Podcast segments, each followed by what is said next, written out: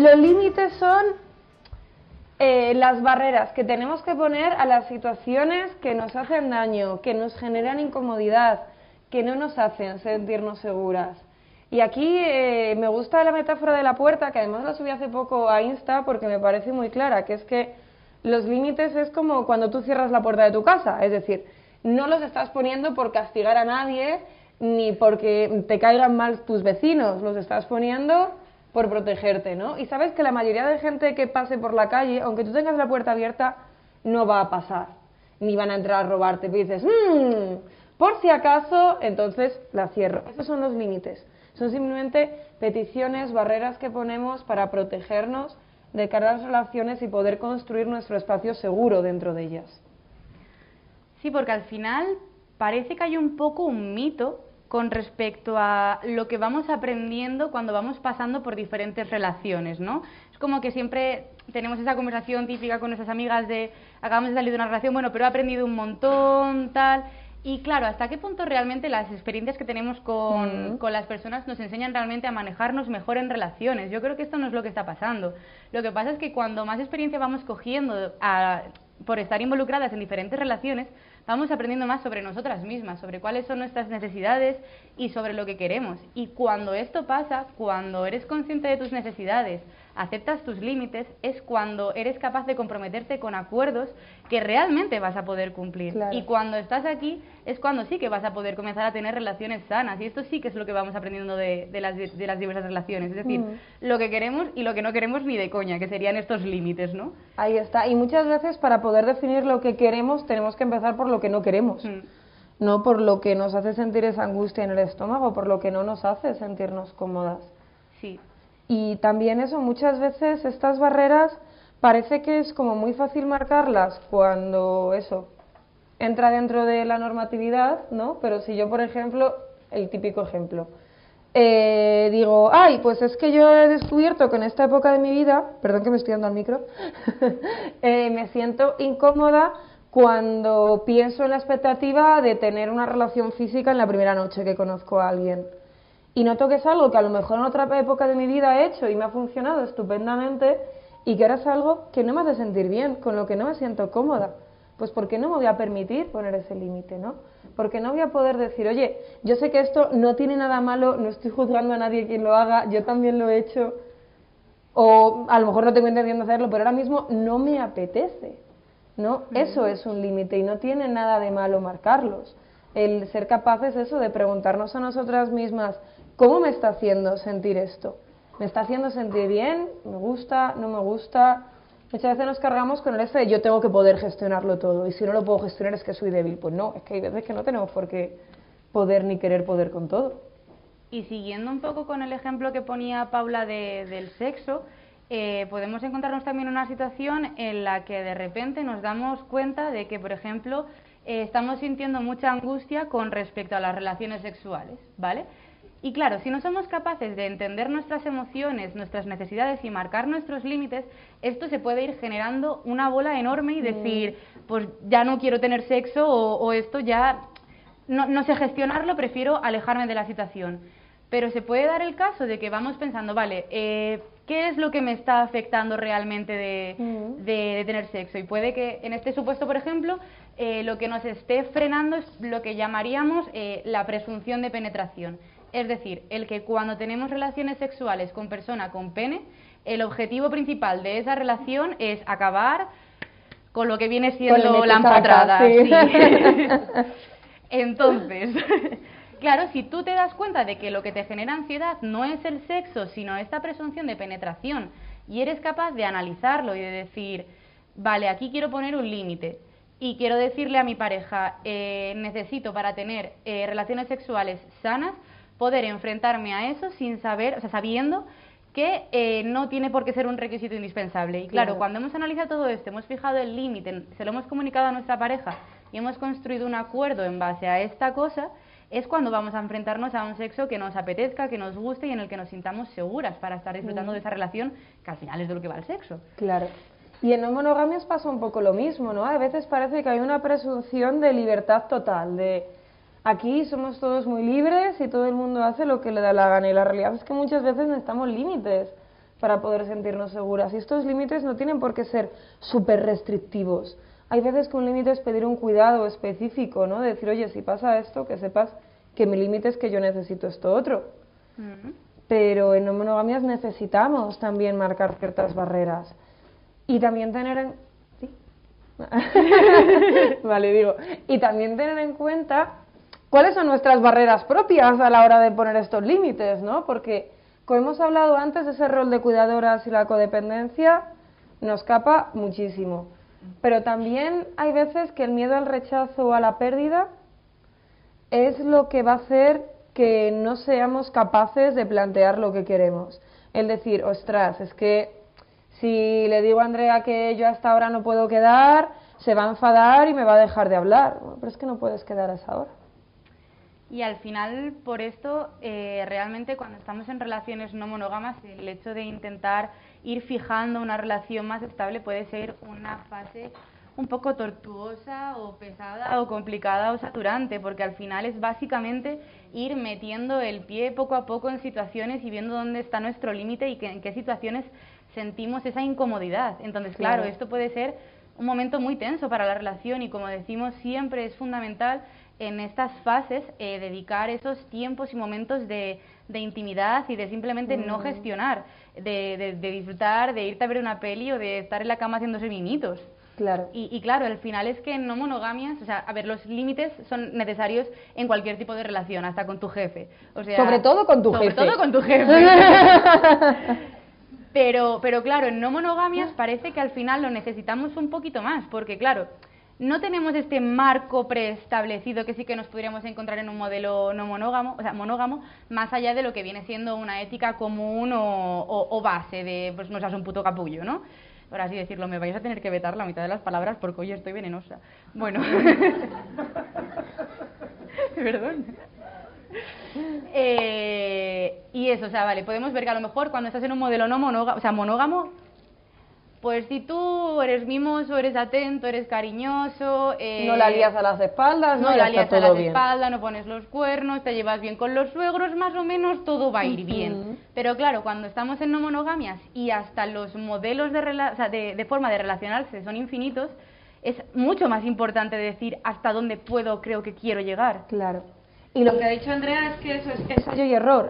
Hay veces que tenemos que meter el pie para saber eh, si ahí nos duele o no. Entonces tenemos que trabajar tanto este miedo a la pérdida y al rechazo que hemos comentado antes, como también muchas veces cierta tolerancia a la frustración hmm. a la hora de decir, oye, es que la diferencia de poner límites y no ponerlos es que cuando yo no los pongo, en el momento me voy a sentir guay, porque es como, no he puesto límite, me van a reforzar que no he puesto ese límite, ¿no? Por ejemplo, ¿me puedes venir a buscar a la estación mañana a las 6 de la mañana? sí, sí, yo voy. En el momento es como, ay, qué buena mi hija que soy, que la voy a ir a buscar a la estación a las 6 de la mañana. a las 6 de la mañana me cago. sí, sí, y a lo mejor no a las 6, sino a lo mejor a las 10 de la mañana que estás trabajando y dices, madre mía, es que no puedo ni leer lo que tengo delante ¿por qué me he levantado a las cinco y media sabiendo el día que tenía hoy? Mm. ¿No? Y sin embargo, cuando pones el límite, en el momento te va a costar un poquito, porque es decir un no. Soy una mierda de persona. Te voy a dejar tirada a mi amiga a las seis de la mañana. claro, por eso le podemos entender de otras opciones, poder pasar por ese malestar, luego ver que nos compensa y ver que para, la otra, para las otras personas normalmente tampoco es el fin del mundo. ¿Vale? Que muchas veces cuando no ponemos límites les estamos haciendo la vida muy fácil a todo el mundo de nuestro alrededor. Y parece que cuando los ponemos es eso de, ay, es que se va a ir todo el mundo de mi lado. Oye, pues es que precisamente a quien le interesa que no tengas límites es a quien abusa de ellos. A la mayoría de personas que sí quieren estar en tu vida, el que tú marques ciertos límites va a decir, oye, pues mira, genial. Eh, yo sé que Andrea, antes del, antes del café no se puede negociar cosas con ella. Ni hablar. claro, pues nos ayuda a conocernos mejor y a no ir un día antes del café y acabar teniendo un conflicto por una tontería. No, porque no me voy a enterar. Claro, y porque luego va a ser como, ah, pero esto lo habíamos hablado. y además que, o sea, creo que a veces eh, empezamos cediendo al principio y sin fijar nuestros límites. Y aquí no le estamos haciendo ningún favor a la otra persona, porque la estamos acostumbrando a una cosa que no se va a poder mantener en el tiempo. Y el día en el que tú llegues, te sientes y digas, vale, hay que poner límites, la otra persona le va a ser más difícil de gestionar porque vais a tener que cambiar toda una dinámica relacional que manteníais ya antes. Ahí está. y bueno, yo creo que al igual que antes hablábamos de que nos encontramos ciertas barreras a la hora de fijar nuestras necesidades, también tenemos barreras, ¿no? Al, al encontrarnos con nuestros límites. Sí, porque eso, algunas de las que hemos mencionado antes, como ese miedo a la pérdida y al rechazo, para mí es fundamental. También la codependencia, también son las inseguridades que podamos tener con nosotras mismas, incluso a veces ese miedo a la palabra egoísta. Esto es algo que también he visto mucho en las personas que nos han socializado como mujeres dentro del rol de cuidadora, que es el, ay, y si estoy haciendo esto, ¿no soy egoísta? Egoísta significa literalmente priorizarte a ti misma, no es nada negativo, ¿vale? Es decir, aquí podemos hablar eso de un egoísmo capitalista, el egoísmo Jeff Bezos, que a mí me gusta llamarlo, que es como tienes bastante dinero como para alimentar a un país entero durante un año, pero me voy a montar mi nave para irme al espacio, ¿sabes? Vale, ese egoísmo podríamos decir, hmm, está feo, ¿no? Pero un egoísmo del día a día de supervivencia es que es necesario, o sea, al final no existe el altruismo 100%, si fuésemos altruistas 100%, todas las que estamos aquí, doy por hecho que tenemos unos ciertos privilegios como comer todos los días y tener luz en casa. Si no fuéramos nada egoístas, probablemente les estaríamos cediendo eso a otros, ¿no? Entonces, cuidado con el miedo a esta palabra egoísta porque hay veces que es necesario en nuestra vida. Y situaciones en las que sí vamos a tener que ponernos por delante aunque le hagamos daño a otras personas. Y esto no nos hace alguien horrible, nos hace alguien pues que tiene que vivir su vida como mejor pueda. Y también otra de, las barreras que podríamos encontrar, ¿no? Son cosas como el mantener el politipo o el miedo que mm. nos da em, confesar que tenemos celos o que hay situaciones que nos duelen y nos hacen daño.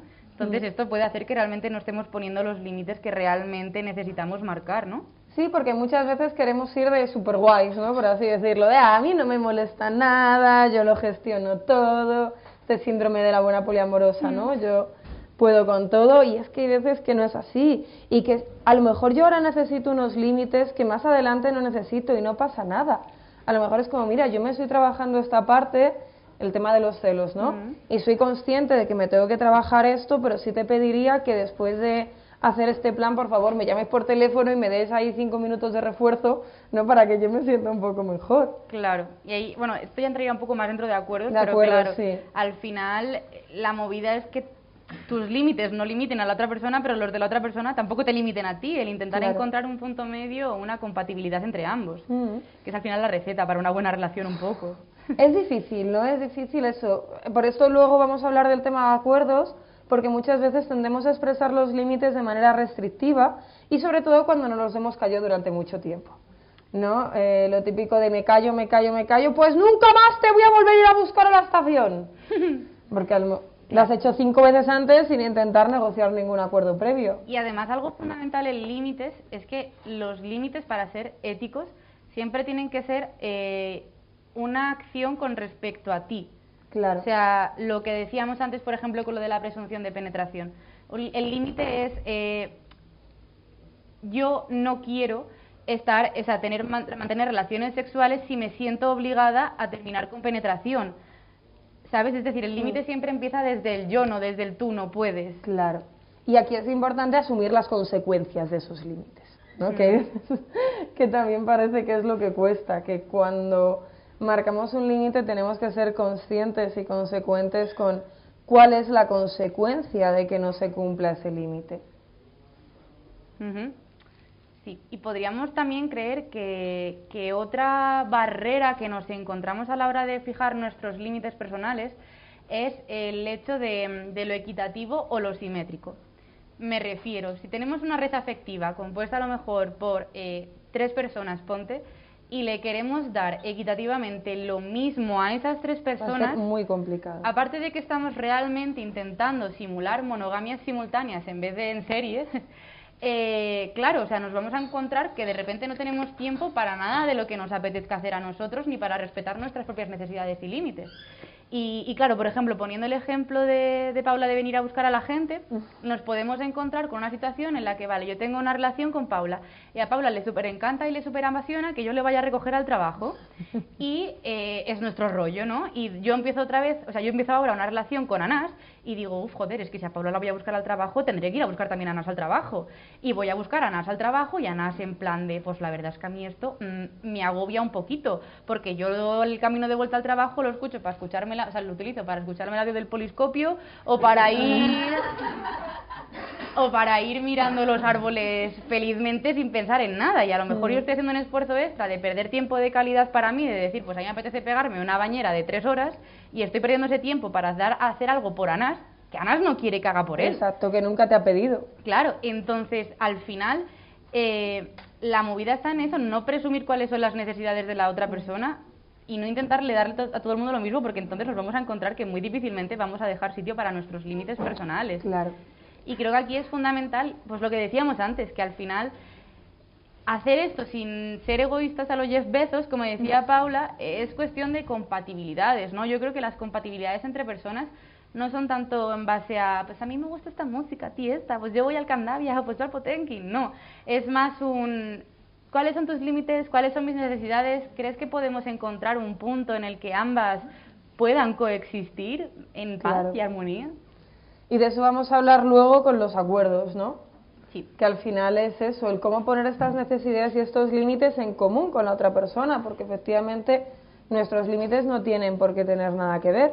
Y por eso os queríamos preguntar un poco, eh, ¿qué límites consideráis? Bueno, primero, ¿creéis que siempre es necesario que haya límites en las relaciones no monógamas? Dicen por ahí que sí. Sí, a ver, mojaros. Quien, quien piense que sí, que levante la mano. Siempre tiene que haber límites en relaciones no monógamas. Siempre, ¿vale? ¿Y quién piensa que no siempre tiene por qué haber límites en relaciones no monógamas? No siempre, ¿vale? ¿Alguien quiere explicarnos por qué sí o por qué no? Tenían el micrófono, no sé si... ¿Alguien de los que ha dicho que sí es necesario que haya límites? ¿Quién se atreve a hablar? Pero bueno, que no es tan difícil, no estamos aquí hablando de matemáticas. La señorita. Bien. A ver, siempre pones límites con todo. Pones límites con tu familia, pones límites con tus amigos, porque no ibas a poner límites con tus relaciones principales, que son las que más te aportan, ¿no? vale, o sea, es verdad, ¿no? Que ves que los límites son una parte natural de nuestras relaciones y que es lógico que cuando hablamos de relaciones románticas, sexuales, monógamas o no monógamas, también nos basemos en ciertos límites. ¿Alguien de las que habéis dicho que no quiere darnos su opinión? Vale, muchas gracias. A ver, no sé si. Sí, perfecto.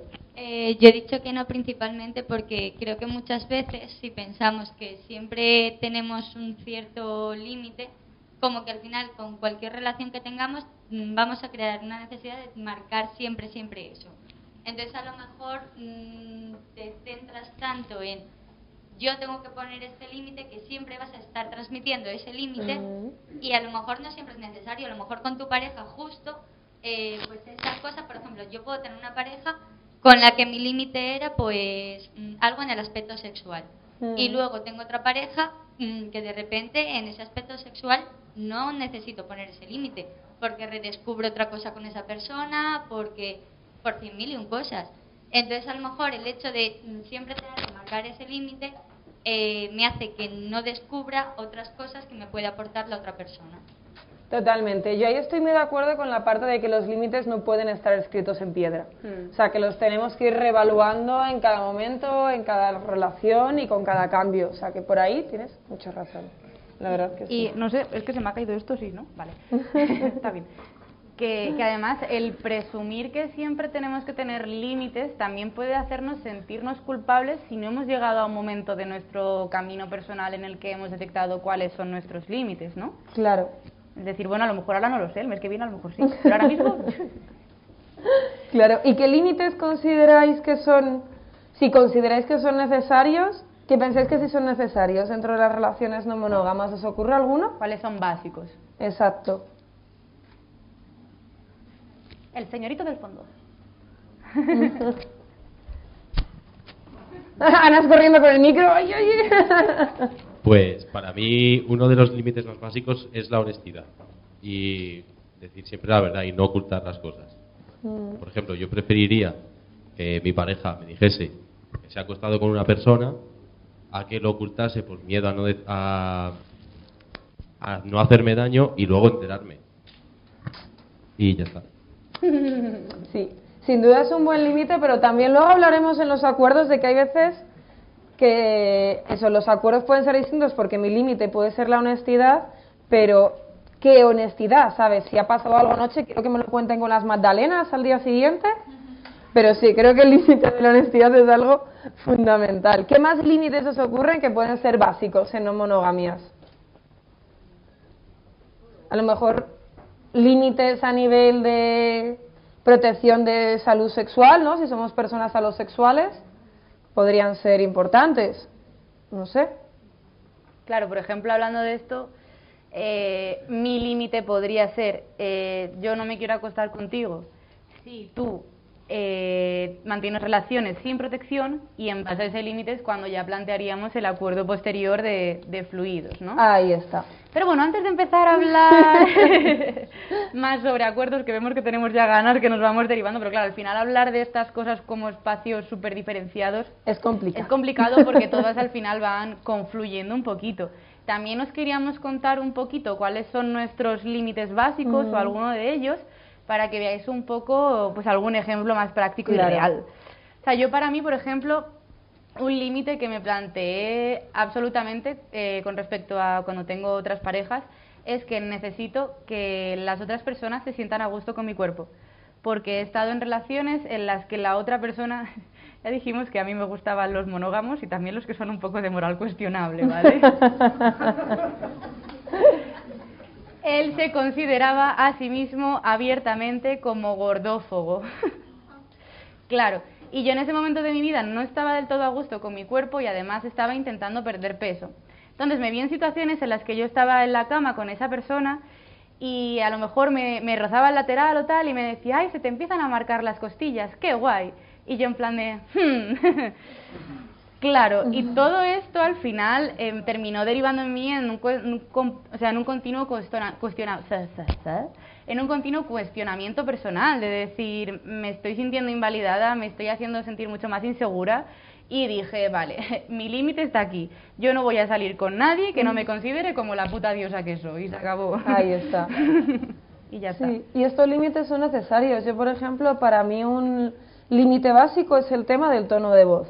Porque yo, como muchas otras personas que hemos vivido relaciones de violencia, llevo bastantes años luchando con el estrés postraumático y, esto y uno de mis síntomas es que hay veces que yo respondo al tono, no respondo al contenido.